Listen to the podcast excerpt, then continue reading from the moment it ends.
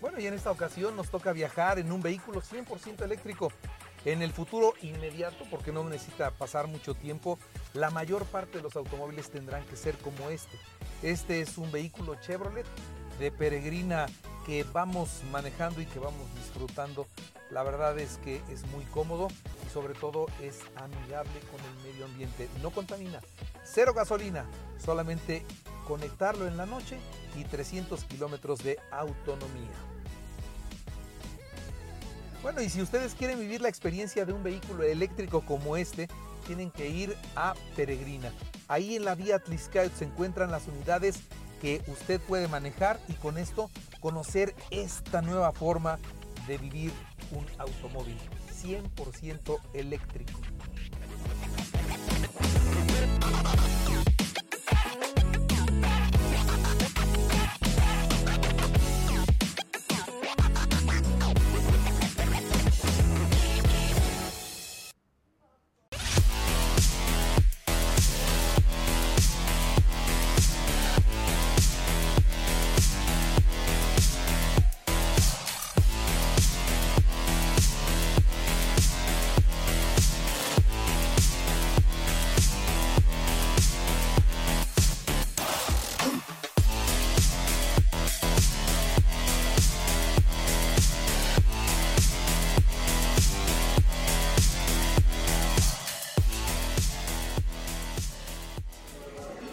¿Cómo están? Un verdadero placer poder estar con ustedes en esta ocasión para comenzar un proyecto nuevo, un proyecto que yo espero de mucho y que en esta ocasión llamamos, titulamos Saboreando la entrevista.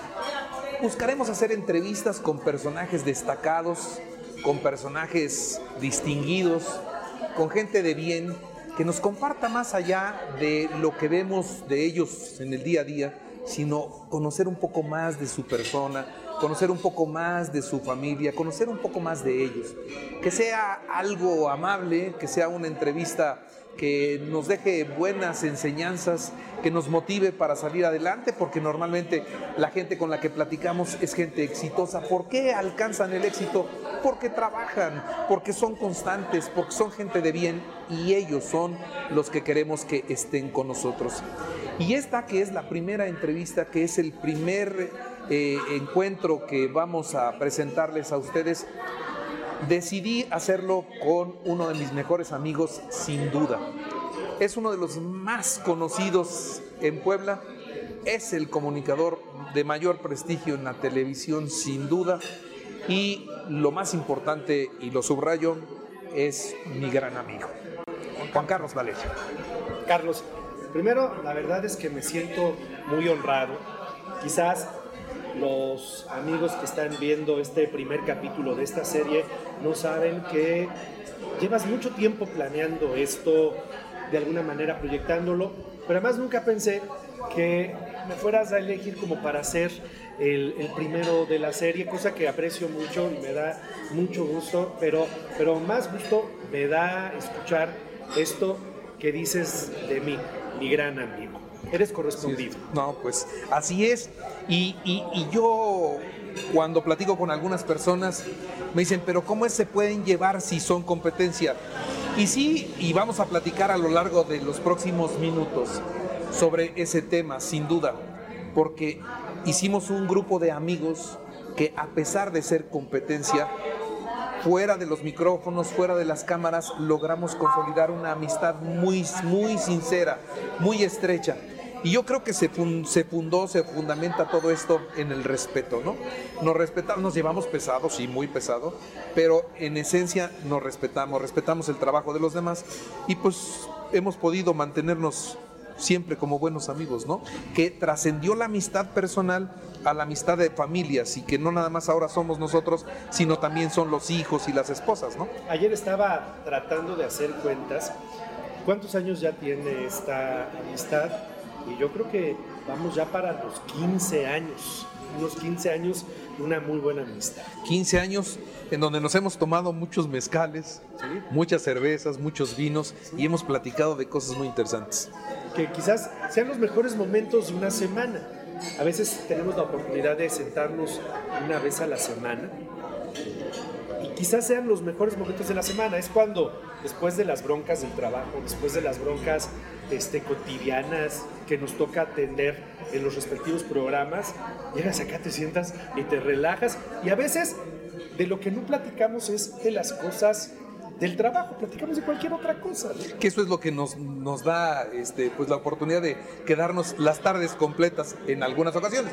No siempre, pero en algunas ocasiones las tardes completas. Dime, ¿de dónde viene Juan Carlos Valerio? ¿Dónde naciste? ¿Tu familia? Cuéntame. Nací en la Ciudad de México. O sea, eres chilango. Soy chilango. Yo siempre pensé que eras poblano. Bueno, a ver, soy chilango, pero de mis 53 años de vida, tengo. ¿Objetivamente dicho? ¿O te estás quitando edad? Sí, 53 años. ya me pusiste cuentas. El 68 estamos en el. No. ¿Cuántos? 54. 68 al 22, sí, 54 años, 54 años. Corrección entonces. Corrección. Vaya, tengo 49 de vivir aquí en Puebla, entonces como tú comprenderás, Eres soy poblano. absolutamente poblano.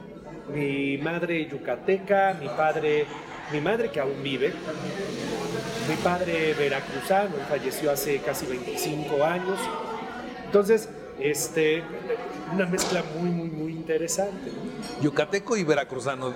Nacido en, en la Ciudad de México y radicado en Crecido en Puebla, a Puebla. los muy poquitos años de vida. ¿Tienes hermanos? Tengo un hermano que va- vaya igual que yo, nació en la Ciudad de México y también ha hecho toda su vida aquí en Puebla. O sea, también se hizo poblano. Sí, así es. Ahora, ¿dónde estudiaste? Estudié toda mi vida, prácticamente toda mi vida, con excepción de dos periodos cortos, preescolar y primer año de primaria, estudié toda mi vida en el Instituto Mexicano Madero. Antes eh, había estudiado eh, lo que en ese momento era preprimaria y primero de primaria en el Instituto La Paz, eh, que todavía existe aquí en Puebla cuando estaba en la 9 Poniente y casi 25 Sur. Ahí hice esos dos años. Y antes en un pequeño preescolar de la colonia La Paz, que es donde yo crecí, que se llamaba Instituto Los Ángeles. Y donde, vaya, al final del día, pues conoces a mucha gente con la que hoy te sigues topando y llegas aquí al mural o llegas a cualquier otro restaurante y te sigues topando, que se volvieron amigos, cuates, conocidos desde esa época. Bien. Ahora, ¿cómo fue esa infancia? Porque mira, así como te veo y como te conozco, yo supongo que eras un niño bien portado, muy aplicado, de buenas calificaciones, o me equivoco. No, tienes toda la razón. Así era, ¿no? Digo, a ver, me toca crecer. Sí, a ver, no te voy a decir que no. Sí, sí era un niño de buenas calificaciones, sí era un niño aplicado. No era un niño que daba problemas. O sea, no, la verdad es que no. Y más en esa época era, era la época en la que podías hacer buena parte de tu vida en la calle. Pues obviamente no pasaba Nada. No pasaba nada. Podía salir a jugar con la bici. Pero, pero en la parte que tiene que ver con los estudios, nunca este, dilata. Primer, fíjate, todavía, y yo creo que en algún lugar debo tener diploma de primer lugar en tercero de primaria y en cuarto de primaria. Los problemas empezaron en secundaria, con matemáticas y en preparatoria, ni te digo, o sea, seis años consecutivos, tres de secundaria y tres de prepa, me fui extraordinario en matemáticas. O sea, las matemáticas siempre han sido, o por lo menos las matemáticas de este tipo. Bueno, ahorita diste señas con la edad, o sea, te, te cua- te- te descompusieron los números de la edad. cabrón. Sí, sí, sí, pues sí, efectivamente. Bueno, entonces, fuiste aplicadito, fuiste abanderado en la escolta. No, ah, sí, alguna vez fui abanderado en la escuela, Ahora, alguna vez. eh, siendo tan bien portado y de tan buenas calificaciones, no te buleaban. Yo creo que sí, o sea, yo creo que sí. Sin embargo, te voy a decir una cosa, a ver, no sé, porque al final tú y yo somos casi contemporáneos, pero yo creo que el tema del bullying no era un tema tan grave como hoy, o con tanta hazaña o con tanta agresividad como hoy, ¿no? este, era en una época donde incluso hasta el bullying era, era diferente, pero más bien te dabas oportunidad de con tus amigos jugar y convivir con, con tus amigos, ¿no?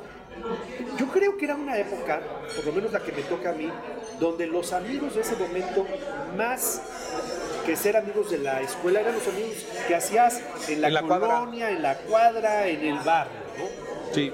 Provecho. El, el, este. El tema del, del- del bullying en nuestros tiempos sí era diferente. A mí me molestaron mucho con los lentes y con el sobrepeso. A mí también. Y a mí con, y con, y con, y, y hubo una, una época en donde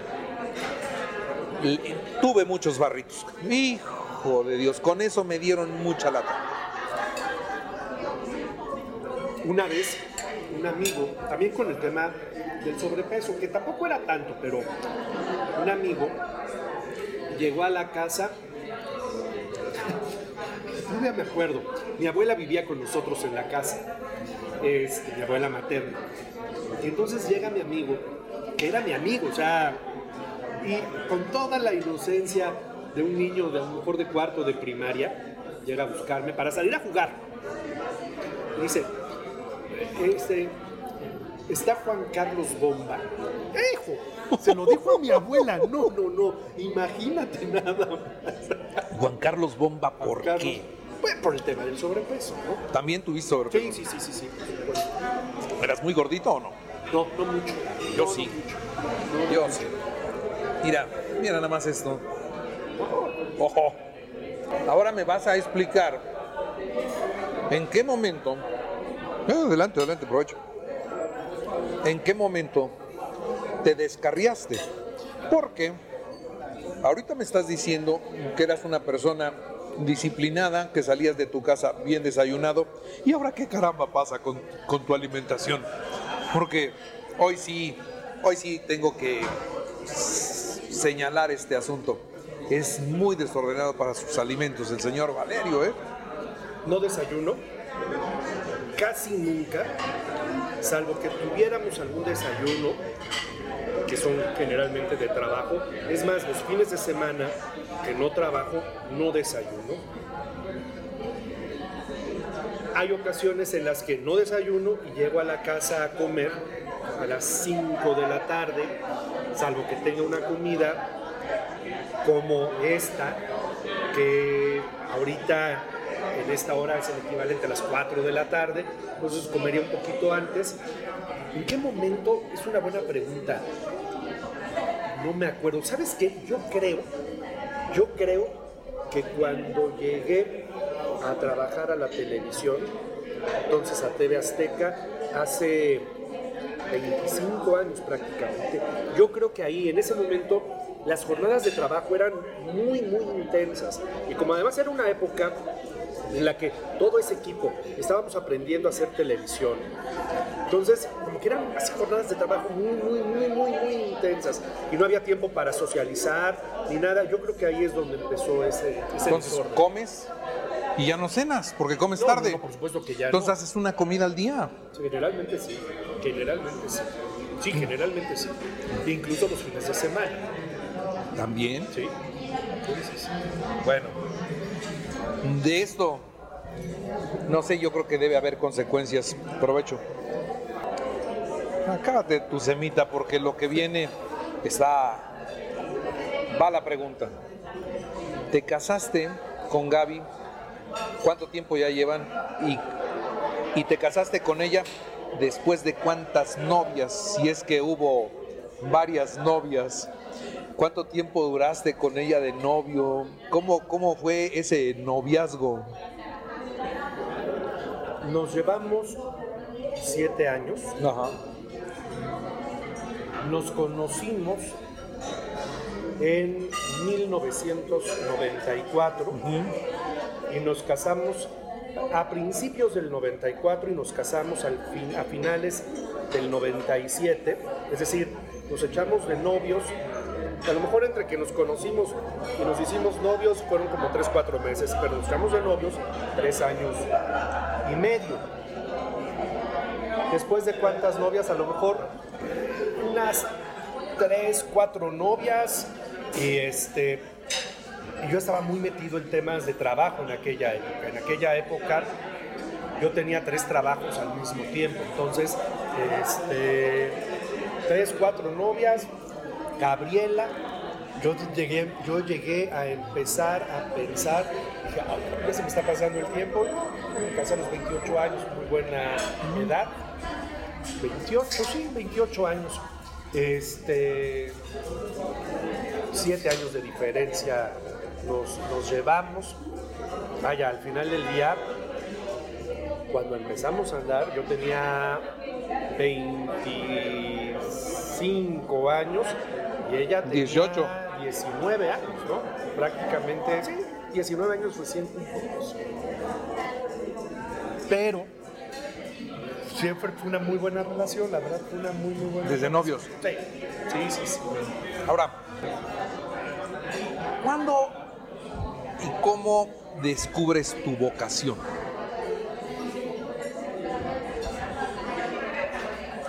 A ver. Pero dime salud, ¿no? Salud. Ese mezcalito va bajando bien. Ya digo, ya que estamos en confianza, voy a decir, como siempre nos decimos, salud socio. Salud, socio. ¿Por qué somos socios? No tengo ni idea, pero... Pero somos socios. No tenemos ninguna sociedad, pero somos socios de amistad. De Está bueno, ¿no? Está bueno. Está muy bueno. Está muy bueno. Bueno, entonces te decía, ¿cómo descubriste tu vocación? ¿En qué momento? Porque me queda claro que tu vocación está perfectamente definida. No sé si desde siempre. A lo mejor ocurrieron cosas que de alguna manera la definieran. Es decir, a ver, si tú me llevas a mis recuerdos de infancia, me voy a acordar de mi familia siempre presente con los medios de comunicación. Me voy a acordar de mi familia con la televisión, con la radio y con periódico. Es decir, los tres medios siempre presentes en la casa. La televisión, sí, la televisión del niño, yo veía caricaturas, veía los programas de entretenimiento del Canal 2 de aquella época, las caricaturas del Canal 5 en horas de la tarde. Chabelo, el tío Gamboín. Chabelo los domingos, el tío Gamboín por las tardes, fui sobrino del tío Gamboín. ¿Fuiste sobrino? Fui, fui sobrino Yo nunca pude ser sobrino del tío Gamboín. Yo mandé mi carta o llamada, ya no sé ni qué hacías, y me la, la- la leyó, yo creo que como a, las do- a los dos meses, o sea, se ve que Pero mientras te, echa- mientras te echaste todos los programas todo el tiempo. Sí, hasta el día que salió este, mi nombre. Pero en las noches veía noticiarios y a veces si me desvelaba, a Jacobo, digo, siendo niño es difícil que vieras a Jacobo porque era tarde y tú te levantabas, pero en vacaciones sí me desvelaba y veía a Jacobo y me gustaba y veía en aquel momento, no sé, a Juan Ruiz Gil y estoy pensando en los conductores de televisión de aquella época, que eran los de Televisa, que era finalmente lo que había, y la presencia de una Talina Fernández, o sea, crecí muy pegado a ello. Y en la radio, en la radio de aquí de- de Puebla, bueno, a lo mejor mi madre escuchando algún noticiario de la Ciudad de México, de la radio de la Ciudad de México, pero aquí en Puebla, pues escuchando a... No escuchábamos a don Enrique, escuchábamos a Ibarra Mazari, a José Luis y a todos los sucesores, que fueron muchos, muchos los sucesores de, de José Luis Ibarra Mazari, es lo que escuchábamos. Como que estábamos muy apegados a, a Organización Radio Oro y no necesariamente a Grupo HR. Entonces, como que era. Que en la HR estaba don Enrique en ese tiempo. que en HR estaba don, don Enrique. Entonces, y además estaba el Sol de Puebla invariablemente. Alguna vez llegaba el Heraldo a la casa, pero si no, era el Sol de Puebla. Entonces, como que crecí muy pegado al tema de los medios. Pero además, mi padre tenía un radio de onda corta. Y entonces, en las madrugadas, él se levantaba, eh, mi papá siempre tuvo la costumbre de levantarse muy temprano, muy, muy temprano, 4 de la mañana. Y yo muchas veces me levantaba con él. ¿Por qué a las 4 de la mañana? ¿Qué, por ¿En un qué tema de trabajo, por un tema de trabajo. Muchas veces en la semana tenía que ir a la Ciudad de México. Él tenía una empresa de venta de acero, que se llaman aceros finos. Entonces iba a México a buscar material, pero salía de aquí de Puebla a las 4 de la mañana para estar temprano y estar regresando temprano. Entonces yo me levantaba y escucha, él estaba escuchando estaciones de radio de onda corta, la Voz de América, la BBC de Londres, la Radio Exterior de España, Radio Nederland, en fin. Y me acostumbré mucho a escuchar noticiarios en onda corta. Entonces, si tú me dices, ¿dónde estuvo? Yo creo que ahí, o sea, hice un clic de manera particular con la radio. Entonces yo decía, yo quiero conocer estaciones de radio y quiero conocer a quienes hacen la radio. Y creo que entonces desde muy chico tuve la intención de, de conocer los medios, de conocer la radio. A ver, fíjate, coincidió que estando en secundaria, hay en la escuela un taller de periodismo, primero de secundaria. Me meto al taller de periodismo. Y en ese taller de periodismo se consigue un espacio de cinco minutos para hacer un pequeño noticiario los lunes de cinco minutos de mi escuela, del Madero. Y entonces ahí vamos a presentar con Pepe Aspiazu, es el que nos abre el Pepe espacio. Aspiazu Bella. Pepe Aspiazu Bello en la 1170 nos abre ese espacio de cinco minutos y yo me maravillo. Y entonces, a ver, yo tengo que venir, no, no me bastaba con ir los lunes, voy los fines de semana. Y yo buscaba la manera de colarme, de, de- de- burlar al policía de Radio Oro para entrar a las cabinas, para ver. Estaba adentro uno de los grandes personajes de la radio que tú conociste, don Rodolfo Flores Beristain, que era el gerente de operaciones de Organización Radio Oro, iba y me sacaba.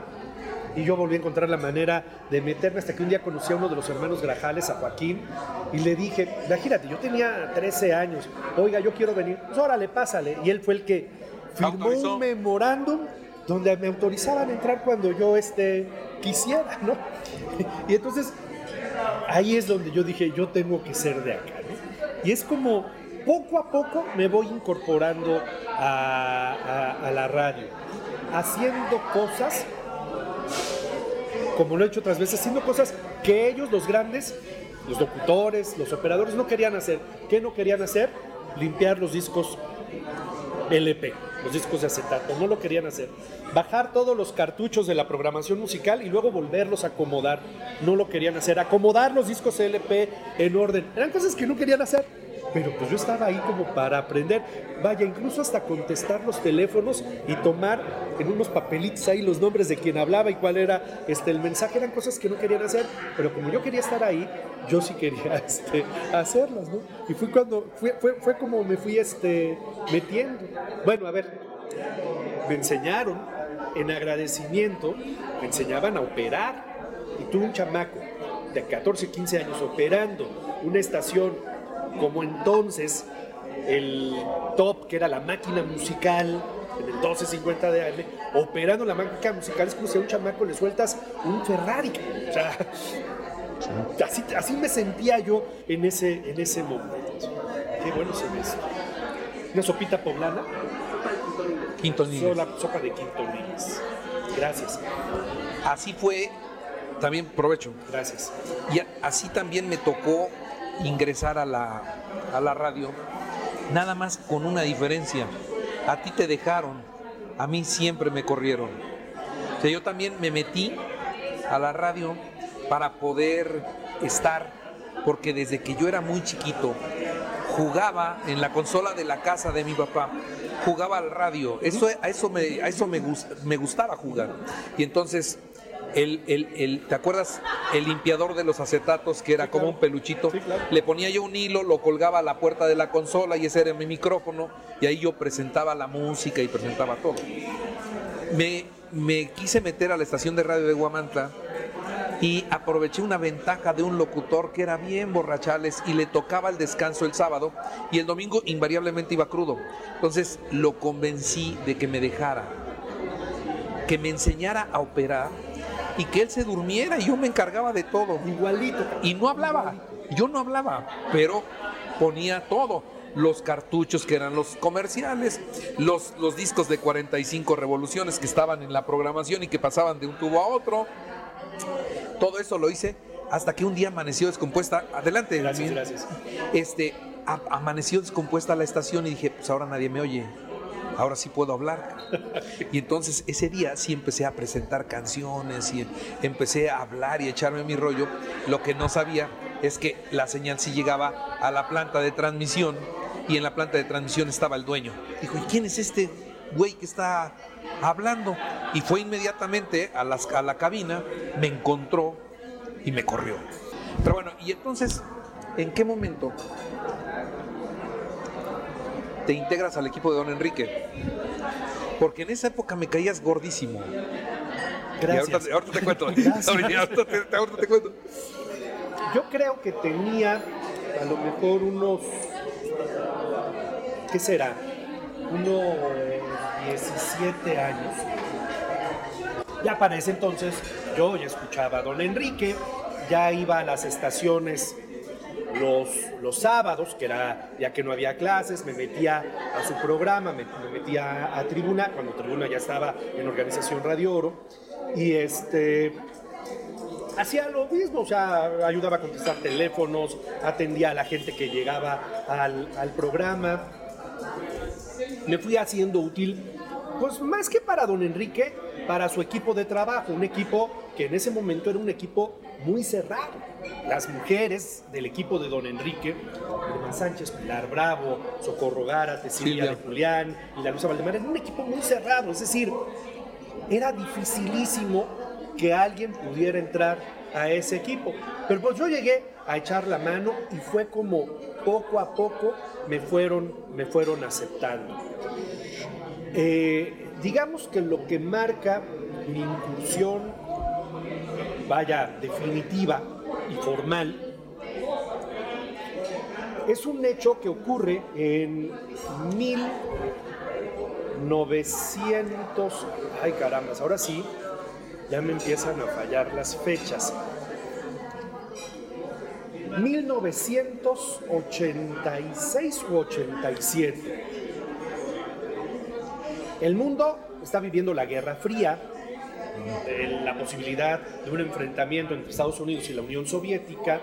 Gobierna la Unión Soviética Mikhail Gorbachev, en Estados Unidos gobierna Ronald Reagan, y acuerdan para tratar de frenar las cosas, porque las cosas estaban muy calientes, o sea, muy, muy, muy calientes a nivel planetario. Acuerdan tener lo que en su momento se llamó la primera reunión cumbre Reagan-Gorbachev, Estados Unidos, Unión Soviética, en Islandia. Se reúnen en Islandia y yo por medio de la onda corta estaba escuchando los pormenores, lo previo, lo del momento. En un Esa onda corta que aprendiste a escuchar con tu papá. que aprendí a escuchar con mi papá. Y entonces yo escuchando la onda corta, porque de otra manera te enterabas de las noticias internacionales hasta la noche con Sabludovsky, no había otra forma de hacer. Entonces la madrugada de ese día que empieza la reunión, por una- un tema de diferencia horaria, yo empiezo a escuchar que ya fue la primera reunión, el primer encuentro entre ellos, y a las 6 de la mañana, un minuto antes de las 6 de la mañana, entra don Enrique al aire. Dice, hoy, un día muy importante, se van a reunir. Y yo digo, no, ya se reunieron, ya fue la primera. Hablo por teléfono y le digo a Irma Sánchez, me contesta Irma. Le digo, Irma, ya en ese momento ya, digamos, yo ya era aceptado en el equipo, que no fue fácil. Digo, oye, Irma, don Enrique está diciendo que va a ser la primera reunión. Ya fue, la primera y ya hay hasta un primer este, acuerdo. Dice, a ver, espera. Dos, tres minutos y de repente escucho a don Enrique. Dice, a ver, en la vía telefónica está Juan Carlos Valerio Madre. que nos va a decir eh, lo que pasó ya en la primera reunión, que me mete al aire. Yo tenía 17 años. Madres. Bueno, pues órale. Como va a platicar lo que yo acababa de escuchar, que habían informado. ¿No te pusiste Y- nervioso? Sí, pero yo creo que me ganó la adrenalina, ¿no? Entonces, o sea, Sabía con qué seguir. Sí, y entonces me eché mi reporte. Muy bien, mañana nos presentas el siguiente día de la reunión. Pues vaya, al día siguiente. Vaya. Los tres días, tres días pasé al aire. A los pocos meses ocurre otro suceso.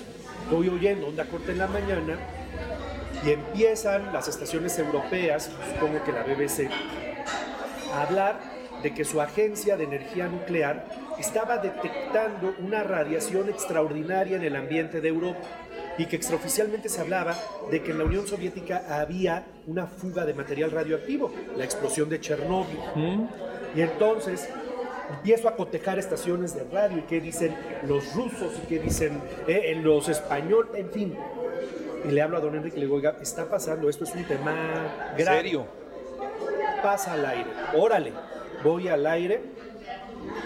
Y después de, de este tema, me dice don Enrique, oye, ¿por qué no? Ver, ya haces una sección formal todos los días con noticias internacionales en la mañana, cinco minutos. Yo de aquí soy. Cinco minutos y en el espacio de cinco creció a 10, creció a 15 y terminó siendo de media hora en las mañanas. Ahora, no, ahora dime tú por qué te caía tan mal. Ah, sí, me caías mal. Me caías mal. Mientras yo te cuento, tú come. me caías mal porque eras el niño que describía yo hace un rato, bien portadito, muy, muy bien peinadito como hasta la fecha, este, así, muy modosito, ¿no?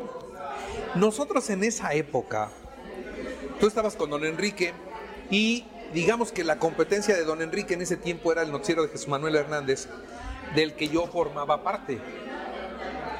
Y donde pues nosotros estábamos haciendo el trabajo Rodolfo Ruiz Rodríguez, Javier López Díaz, eh, Rodolfo Mendoza, Adolfo Flores Fragoso, o sea, e, era un equipo de jóvenes, ¿no? A, por ejemplo, a Irma, a Silvia, a, a Pilar, a todas ellas las veíamos mucho más grandes, mucho más experimentadas, pero nosotros buscábamos competir y eran los dos únicos noticieros, o sea, la competencia nada más era entre los dos. Y entonces me caías mal por eso, por modosito, y o sea, yo me tengo que salir a la calle a fletar para conseguir una entrevista, para conseguir una nota, para regresar con esa. Y este cuate nada más en su radiecito de onda corta, sacando todos sus, sus datos para que al otro día le den un espacio enorme. Yo decía, eso no está bien, eso no, eso no es de Dios, eso no es de Dios. Don Enrique, híjola. Logramos hacer también una amistad muy cercana con él, pero en ese tiempo, Don Henry, como le decíamos muchas veces, le encantaba la fiesta, don Enrique. Le encantaba la parranda, don Enrique. Y era, era, era, era un personaje que contagiaba a su gente, que en este caso tú eras parte de su, de su gente, parte de su equipo. Y yo no sé cuántas parrandas, a cuántas parrandas lo acompañaste y cómo era. Cuéntanos, cara. Llegó un momento en el que se volvió pecado, o sea, o sea, yo, a ver, yo me sentía ya chamaco, 18, 17, 18, 19, o sea, me sentía soñado, ¿no? En un ambiente de grandes, conociendo a personajes, sentado en mesas, siempre con don Enrique y con, y con su equipo. Las parrandas con don Enrique podían empezar, no sé, bueno, a ver, había días que terminaba el programa de la tarde, su programa de la tarde. Vámonos a comer. ¿Terminaba a qué hora? Yo creo que a las 3 de la tarde, ¿no? A comer. A comer. Y entonces podía ser una comida, terminaba en copas y luego seguía todavía en algún antro de aquella época. Sobre todo de viernes a sábado. Y este. Antros como por ejemplo, porque de hoy. E, e, es que hoy el antro para los jóvenes es otra cosa. En esa época, un antro era una disco, era un ¿qué? Por ejemplo, el restaurante London House de la Avenida Juárez, entre 13 Sur y 15 Sur, del que era propietario el eh, ya fallecido contador Rafael Moreno Valle, uno de los mejores amigos de don Enrique, tenía el restaurante en la planta baja y arriba tenía un cantabar al que iban cantantes, por ejemplo, era, o sea, legendario que ahí fuera el, el, trío de Chamín Correa o los Mascabrothers, cuando apenas estaban este, empezando, que ellos no cantaban, ellos hacían obviamente humorismo, este, no sé. Entonces íbamos allá, ese era el antro, y el antro sí, era bailar, tomar, era este, cantar, ese era nuestro, nuestro ambiente. Y se podía prolongar a lo mejor hasta las 3 de la mañana, hasta las 4 de la mañana.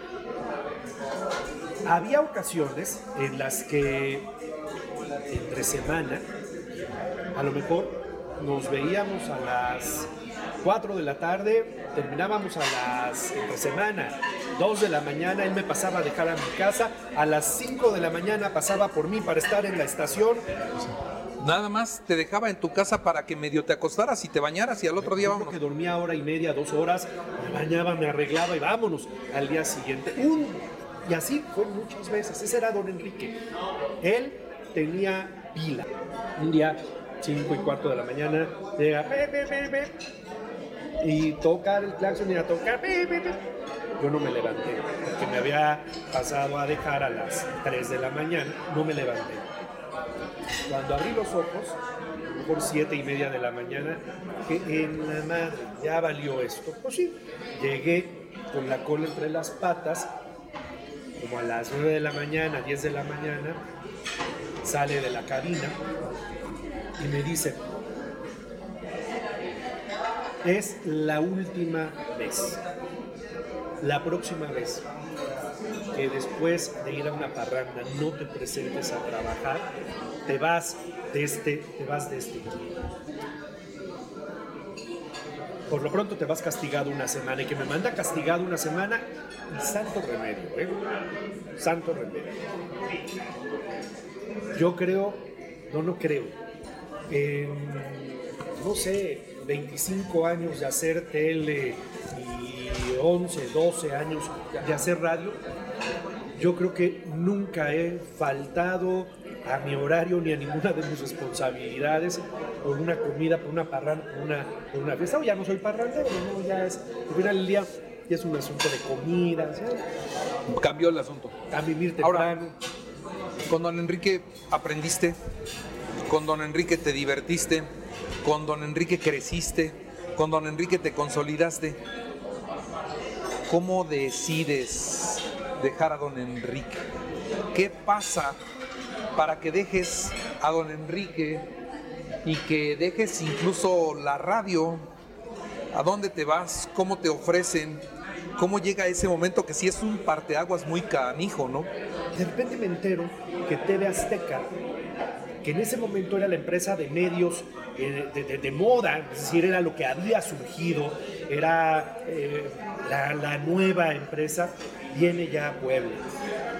Entonces digo, ay, a mí me gustaría hacer la prueba, empiezo a investigar cómo hacer, pues están haciendo castings, están haciendo pruebas, están haciendo pruebas. Bueno, pues hablo por teléfono Oiga, pues yo estoy interesado. ¿Y en qué está interesado? Pues en ser el conductor de sus noticiarios. Al otro lado de la línea casi se escucha una carcajada, ¿no? Este, le digo, ¿qué hay que hacer? Mire, pues para conductores va a haber un casting. ¿Se quiere inscribir al casting? Sí, tiene que traernos esto, esto, esto, esto, esto. Oiga, señorita, la verdad yo no puedo llevar papeles porque yo tengo un buen trabajo y si algo no funciona, lo que menos quiero es dejar huella de que anduve buscando por otro lado. No, pues es la forma que hay que hacer. digo, bueno, pues déjeme pensar y me comunico con usted. Y de repente la señorita me dice, profe. Le digo, ¿quién habla? Profe, soy Rubilín Silva su alumna había sido, es que es otra parte de mi historia. Yo doy clases desde los 17 años, entonces he tenido una cantidad de alumnos brutal. ¿Qué onda, Ruby? ¿Qué haces allí? No, pues yo trabajo acá, soy la asistente del productor Pedro Cabañas. Este, yo estoy encargada de todo este tema, que no sé qué. Me dice Ruby, déjeme ver qué puedo hacer. Me habla más tarde. El casting está al día tal hora, véngase al casting. Bueno, pues llego al casting y del casting iba saliendo Luis Alberto Arriaga, que supongo que en ese momento todavía estaba en Televisa y que andaba pues, en las mismas que yo, buscando mejorar, buscando mejorar. Adelante de mí estaba Iván Mercado. no me digas. Me ve Iván. Dije, en la torre. Iván en ese momento era el segundo de Fernando Canales. Este, en la torre, él dijo lo mismo. O sea que todos iban a escondidas. Aquí nadie sabe, nadie sabe. Y bueno, pues este era diciembre del 97. Hago el casting y finalmente me avisan que fui el, este, el elegido. Me casaba, por cierto. Eh, y le digo, ¿cuándo entramos? Dice, vente ya, o sea, la próxima semana. Dije, tengo dos problemas. Primero, la próxima semana me caso y me voy a ir de luna de miel, o semanitas. Y luego, ah, pues cuando regreses, que sea enero, y luego digo, no puedo dejar a don Enrique este, de un día para otro. Un día para otro. ¿Cuánto me dan una semana? Que sean por lo menos 10 días. Bueno, pues, ese fue el gran problema después, o sea, llegar a hablar con don Enrique. ¿Qué le dijiste? Fue una reunión muy corta, muy, muy, muy corta. Subo a verlo a su oficina. Este, don Enrique, pásale. Don Enrique, necesito hablar con usted. Usted sabe que llega TV Azteca a Puebla, hice el casting, me eligieron y me voy con TV Azteca. Y él estaba escribiendo en su máquina, casi, él, escuchaba y escribía en su máquina, deja la máquina, se voltea y solo me dijo dos cosas. Espero que hayas firmado un buen contrato. Yo te hubiera asesorado. Que te vaya bien. Avísale a mi secretario cuando te vas. Fin de la historia, ¿eh? Durante año y medio no me dirigió la palabra, nos encontrábamos en restaurantes, en eventos, me veía, yo me iba a acercar a saludarme, me dejaba, o sea, estaba muy sentido. Don Enrique asumió un papel como de mi padre, o sea, convivimos muchos años, muchísimas, convivimos muchos años, 20 horas al día. Pero en un momento crítico, porque te vas a casar y pues ahí es cuando uno necesita mayor estabilidad, o sea, está muy complicado jugarse un cambio de trabajo en ese momento, ¿no? Gabriela y yo, siendo novios, platicamos. Le dije, y si al final del día no me eligen en TV Azteca, y si al final del día se entera don Enrique, me dice Gabriela, pues no las jugamos, ¿no? O sea, ella te respaldó. Sí, sí, sí, sí, pues no las jugamos. Digo, y ya era nos la jugamos, porque ya íbamos a este, o sea, ya estábamos a semanas de casarnos. Pero, pero sí era una, una carta sí, muy sí, fuerte. Sí, sí, sí. Bueno, y entonces empezaste en TV Azteca y te fue bien. Muy bien, muy bien, muy bien. TV Azteca, ¿En cuánto tiempo te consolidas en TV Azteca como la figura de la televisión en Puebla? a ver, Carlos, yo creo, yo creo que ocurren varias cosas para que eso suceda. Primero, el equipo que forman Raimundo Alonso con Pedro Cabañas en la dirección en ese momento es un muy buen equipo, muy bien elegido, muy bien, muy bien seleccionado. Es decir, es un acierto la integración de ese equipo original. Y dos, es la época en la que Televisa está siendo sumamente cuestionada por su cercanía con el PRI, con los gobiernos priistas. Es la época todavía eh, del Tigre Azcárraga, donde él se llamaba a sí mismo un militante más este, de la, del gobierno, del PRI, en fin, Televisa estaba pasando por un bache, no sé, TV Azteca era la opción fresca, la opción nueva, y este equipo llega a hacerla muy bien. Si me preguntas cuánto tiempo, a lo mejor puede sonar muy pretencioso lo que te voy a decir, pero yo creo que en menos de un año, o sea, como que entramos así muy fácil, fuimos aceptados fácilmente por la, por la gente. ¿Cuántos años trabajaste en TV Azteca? 20 años, justo 20 años. 20 años es el Y 20 años después, ¿qué pasó? Bueno, termina la relación entre Grupo Asmedia y TV Azteca. Por lo menos en su composición de aquel momento, tenía en los estados de la República Mexicana, tenía dos tipos de televisoras. No sé cómo les llamen ahora, pero en ese momento eran las televisoras propias y las televisoras de los socios. TV Azteca Puebla era una televisora de un socio, socio, mi jefe, Raimundo Alonso. Entonces nosotros propiamente no éramos empleados de TV Azteca, porque esa relación implicaba operar TV Azteca bajo los lineamientos de ellos, pero con independencia, ¿no? ¿Qué es lo que sucede 20 años después? Termina la relación entre las dos partes.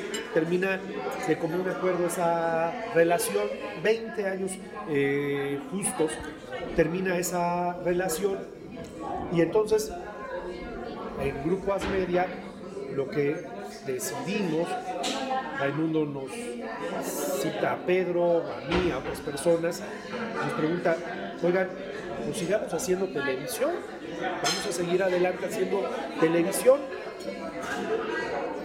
Y él ya tenía algo avanzado de relación con Olegario Vázquez Aldir, presidente de Grupo Imagen, y entonces empieza a darse, se da una situación semejante a la que teníamos con TV Azteca, y entonces hoy, siendo Grupo Asmedia, operamos, como lo hacíamos en aquel momento con TV Azteca, hoy operamos Imagen Televisión.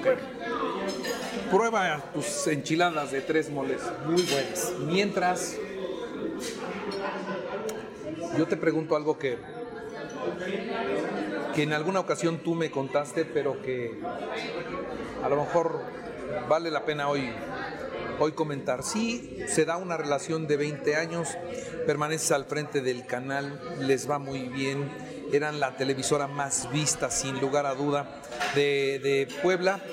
Llega este final y un final en donde yo no sé si todo fue terso o si hubo algunos sobresaltos, pero, pero yo sí sentí que, que no todo fue miel sobre hojuelas y que personalmente a ti, Juan Carlos Valerio, le dolió ese final, pero además le dolió lo que yo, lo que yo diría, la, sí, lo diría así, la traición de algunos que eran de tu equipo, que eran de tu gente, que tú les habías dado esa oportunidad de crecer contigo y se fueron sin decir gracias, sin decir adiós. ¿Qué, qué, qué pasó? A ver, lo primero, yo creo que a cualquiera, pues es como un matrimonio, ¿no? O sea, si permaneces casado 20 años y un día se acaba la relación, yo creo que las dos partes terminan sentidas y dolidas. Aunque la decisión haya sido una decisión en común. Digo, yo al final del día era parte de una de esas, soy parte de una de esas partes, y obviamente desprenderme del nombre de TV Azteca, al que te reitero, que tengo todo, todo mi desprecio y todo mi cariño, sería incapaz de hablar mal de esa, de esa empresa, que es, un, es, una gran, gran empresa, no podría hacerlo por tantos años. Entonces, no es que salgas dolido, sales nostálgico, triste, en fin. Esa otra parte sí duele más, ¿no? Es decir, integrantes del equipo, integrantes cercanos, integrantes que al final del día, teniendo todo su derecho, todo, todo su derecho, reciben un ofrecimiento y optan por seguir con TV Azteca y no con Grupo Asmedia. La bronca está en que sin siquiera decir adiós ya me voy. Las formas. Eso, eso, hoy cinco años después, ¿No se perdona? eso, eso como diría don Enrique, eso no se vale. Eso no se vale. cabrón. Esas son Sí, chingaderas. eso no se vale. O sea, las formas, es un tema, es un tema. Y no se ha superado eso. No, ya, yo creo que ya, digo, ya no hay relación, pero yo creo que... O sea, pero se acabó la amistad, se acabó la Sí, relación, claro. se acabó todo. claro, Y se acabó. se acabó. Muy bien. Bueno, este. Hoy está muy bueno, los tres monos. Oye. Creo que vale ahorita la pena platicar de un grupo que, que logramos consolidar, que lo integraba don Enrique, a quien todos veíamos con mucho respeto y hasta como un patriarca, ¿no? En ese equipo estaba Javier López Díaz, en ese equipo estaba Ismael Ríos, en ese equipo estabas tú y estaba yo. Y también fue un grupo con el que convivimos mucho, corrimos muchas parrandas también. Y a pesar de ser competidores entre todos, nos respetamos y logramos consolidar una amistad muy cercana en el, en el trato diario de nosotros, en el trato ante los micrófonos o las cámaras, y luego la relación familiar también se consolidó y fue algo extraordinario. Digamos, ¿de qué, de qué te acuerdas? ¿Qué, qué momentos tienes presentes de esos, de esos cinco amigos que comimos muchas veces? Bueno, a ver, primero una precisión. A mí no me tocó ser parte de ese grupo En su inicio. con don Enrique. Es decir, En su inicio no, porque en esa época ni en su inicio ni después. nació, nació el 2 de julio, El grupo cuando fue la, la elección de Vicente Fox. Vicente Fox. Y, y ahí estábamos comiendo en un restaurante en la Avenida Juárez. Estábamos Javier López Díaz, estaba don Enrique Montero, estaba yo, estaba Marco, quien era el director del Sol de Puebla, estaba Felipe Flores. Y entonces ahí platicando vimos, pues ahí ah, se acabó el PRI, ¿no? Estábamos eh, comiendo el viernes anterior a las elecciones del 2 de julio donde gana Fox. Y entonces ahí nace ese grupo, pero tú precisamente tenías un tanto dañada esa relación con don Enrique, porque es cuando don Enrique, eh, digamos que estaba, estaba sentido con Claro, tu, con tu era, partida. Era el momento, era el año 2000. No, don Enrique no me podía ver ni en pintura en ese momento. Y luego el grupo camina con los integrantes que yo menciono y pasado el tiempo, sí te incorporas al, al- al grupo, porque Ismael Ríos, no sé por qué te quería, es algo que ya no, nunca más lo voy a saber, porque Ismael se murió, pero, pero él se empeñó en que, que venga Juan Carlos, que venga Juan Carlos, que venga Juan Carlos, que venga Juan Carlos, y finalmente te integraste y pasamos muchas tardes muy buenas. Lo que pasa es que yo llevaba una muy buena amistad con Ismael al margen, a- a- al grupo que ustedes llevaban. eh, llevaban. Ismael, a ver, Ismael, tú sabes por principio de cuentas que era un hombre entre conciliador y negociador. Y yo llevaba una buena relación con él. Y un poco de cabrón también tenía. Y mucho, y mucho, y mucho. Ismael llevaba los temas de toros con don Enrique y en Organización Radio Oro, cuando se transmitían las corridas. eh, yo finalmente estaba ahí, entonces teníamos mucho tiempo conociendo, teníamos una buena este, relación y por alguna razón Ismael decía, "A ver, tú tienes que formar parte de, Del nues- grupo. de nuestro grupo, que en ese momento en el grupo ya nada más estaban tú, Javier y el propio Ismael. Y me dice Ismael, a ver, te invitan, casi casi, este... Falso, ¿eh? Tú estás diciendo, te invitan. No. Bueno, me A ver, a ver, a ver, a ver, a ver, a ver, a ver. Te invitan Javier y Carlos a comer para conocerse, para platicar.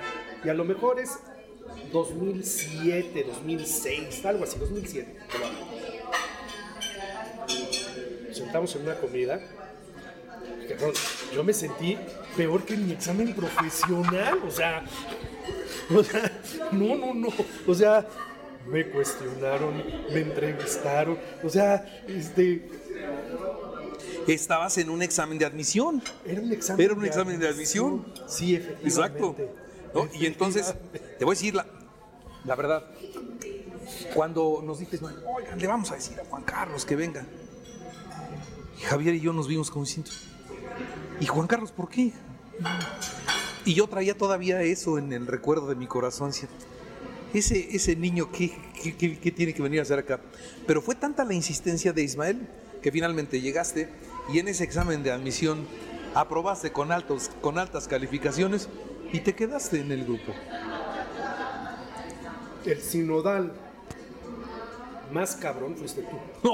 Pero, pero por supuesto. Me caías mal, me caías mal, cabrón. Te estoy diciendo que me caías mal. Más duro esa tarde, ¿no?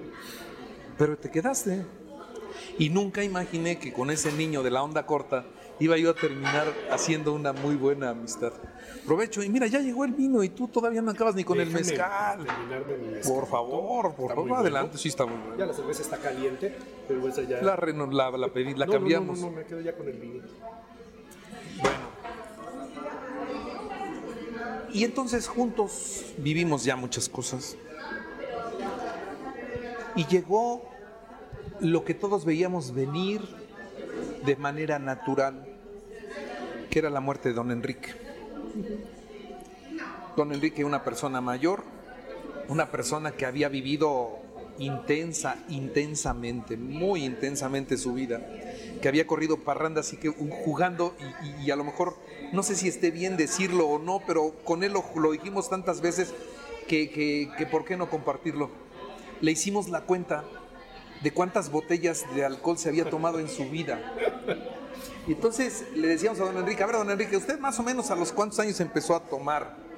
Y entonces él nos decía, bueno, yo empecé desde los 18. Y entonces este, sacamos la cuenta de los años que tenía y hubo un momento en donde don Enrique le pegaba diario, ¿no? Diario, diario, diario, diario, diario.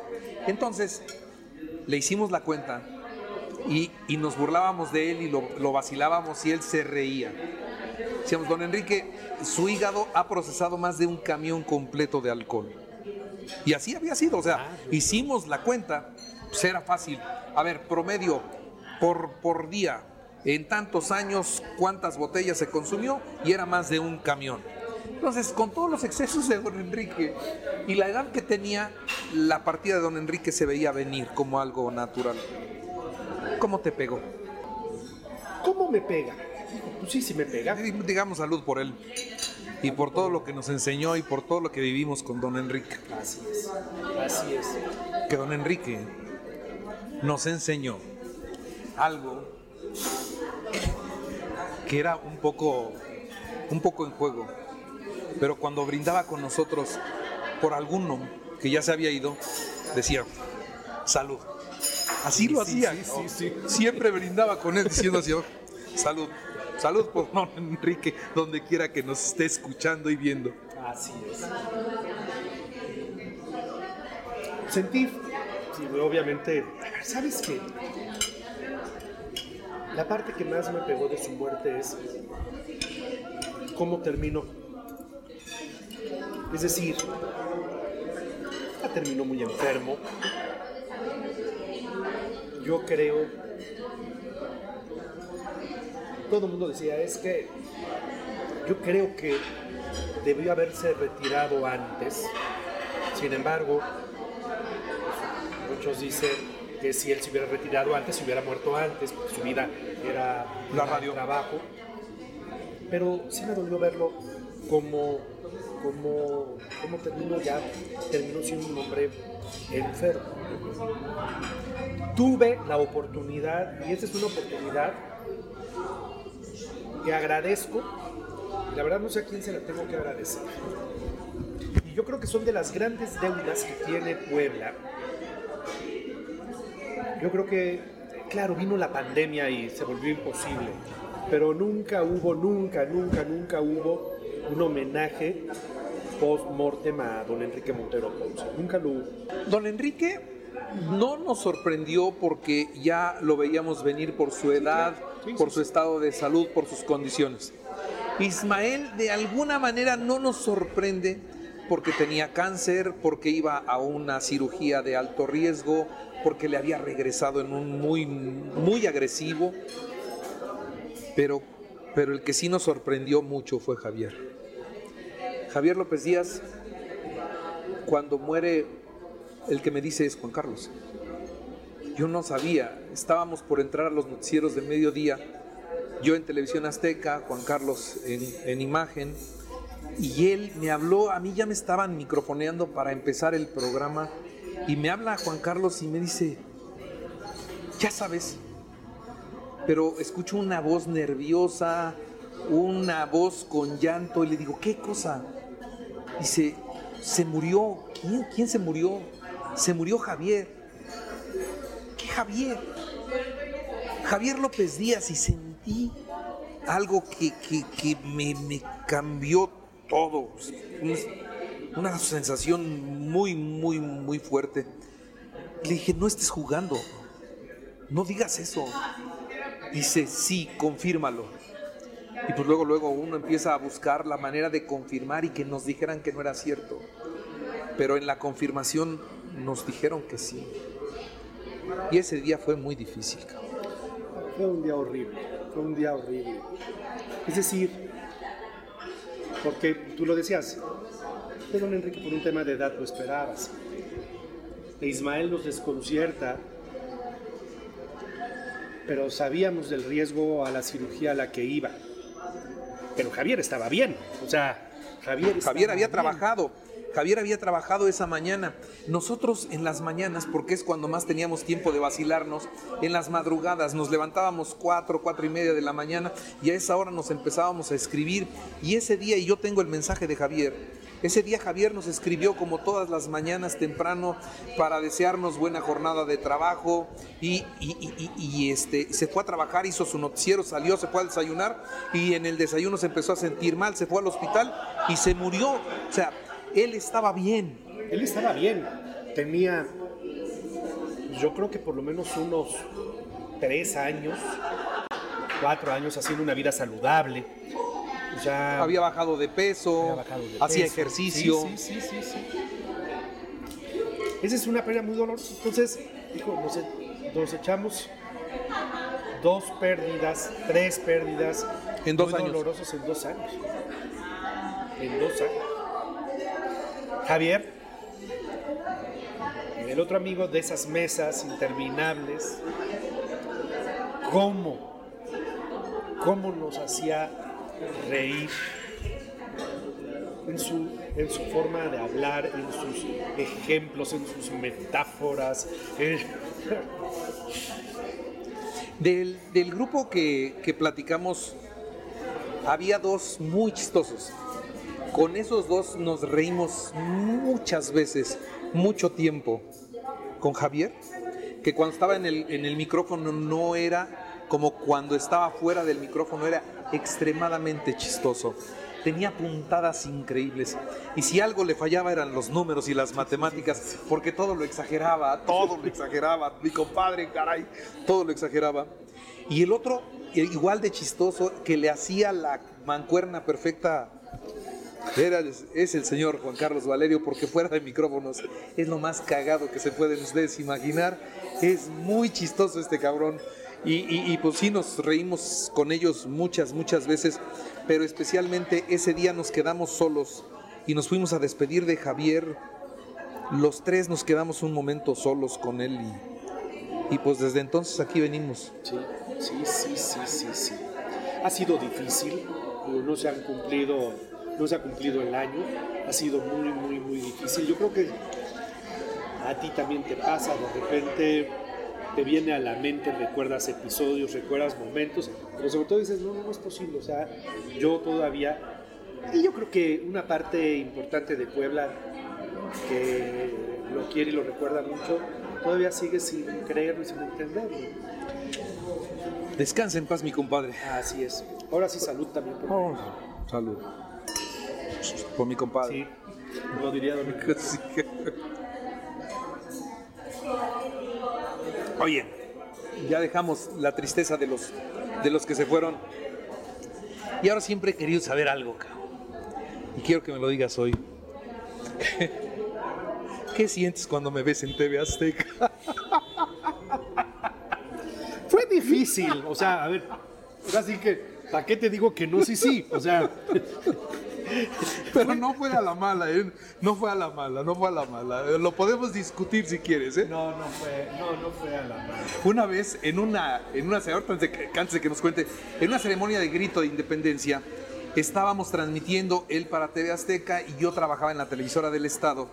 Y fui al set donde estaba él y entonces que se, que se descuida y le quité el micrófono de TV Azteca.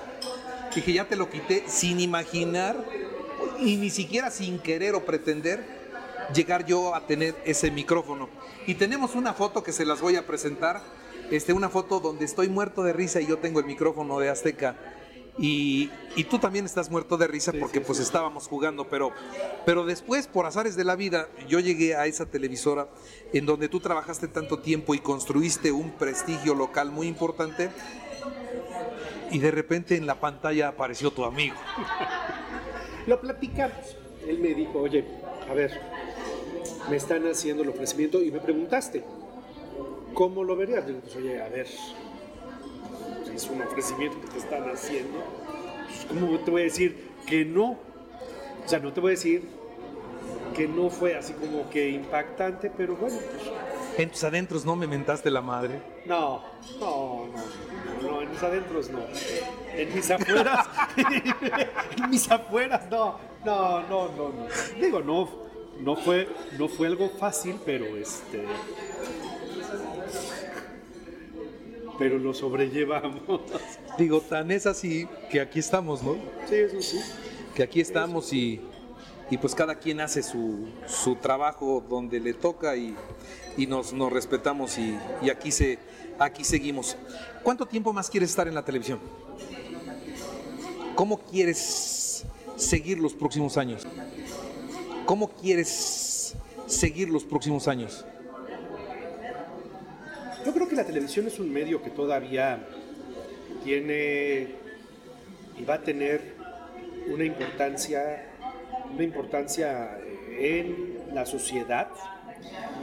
Es el medio, y tú estarás de acuerdo con ello, que legitima las cosas. Hoy la gente puede agarrar las redes y ver mil historias sobre un mismo asunto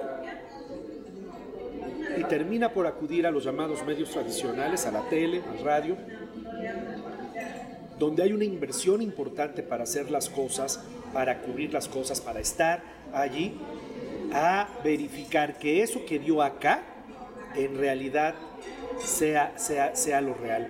Eso mientras la televisión siga, siga dándole un valor de legitimación a las cosas, la televisión va a seguir, va a seguir estando. Sin embargo, vaya algo al- que al final del día es innegable. Hoy la televisión tiene en esto, en las redes, tiene un brazo muy importante. Y es un brazo, a ver, a mí me preguntan mucho, cuando me toca dar alguna plática con estudiantes, con universitarios, oye, ¿y las redes desplazaron a la televisión? No, más bien lo que les digo, al contrario. Como en su tiempo la tele no desplazó a la radio. Yo creo que la tele encontró en las redes una extensión muy importante y encontró una forma de multiplicarse con, con más ventanas. Y hoy entonces la tele tiene una ventana en Twitter, una ventana en Instagram, una ventana en TikTok, una ventana en Facebook, obviamente.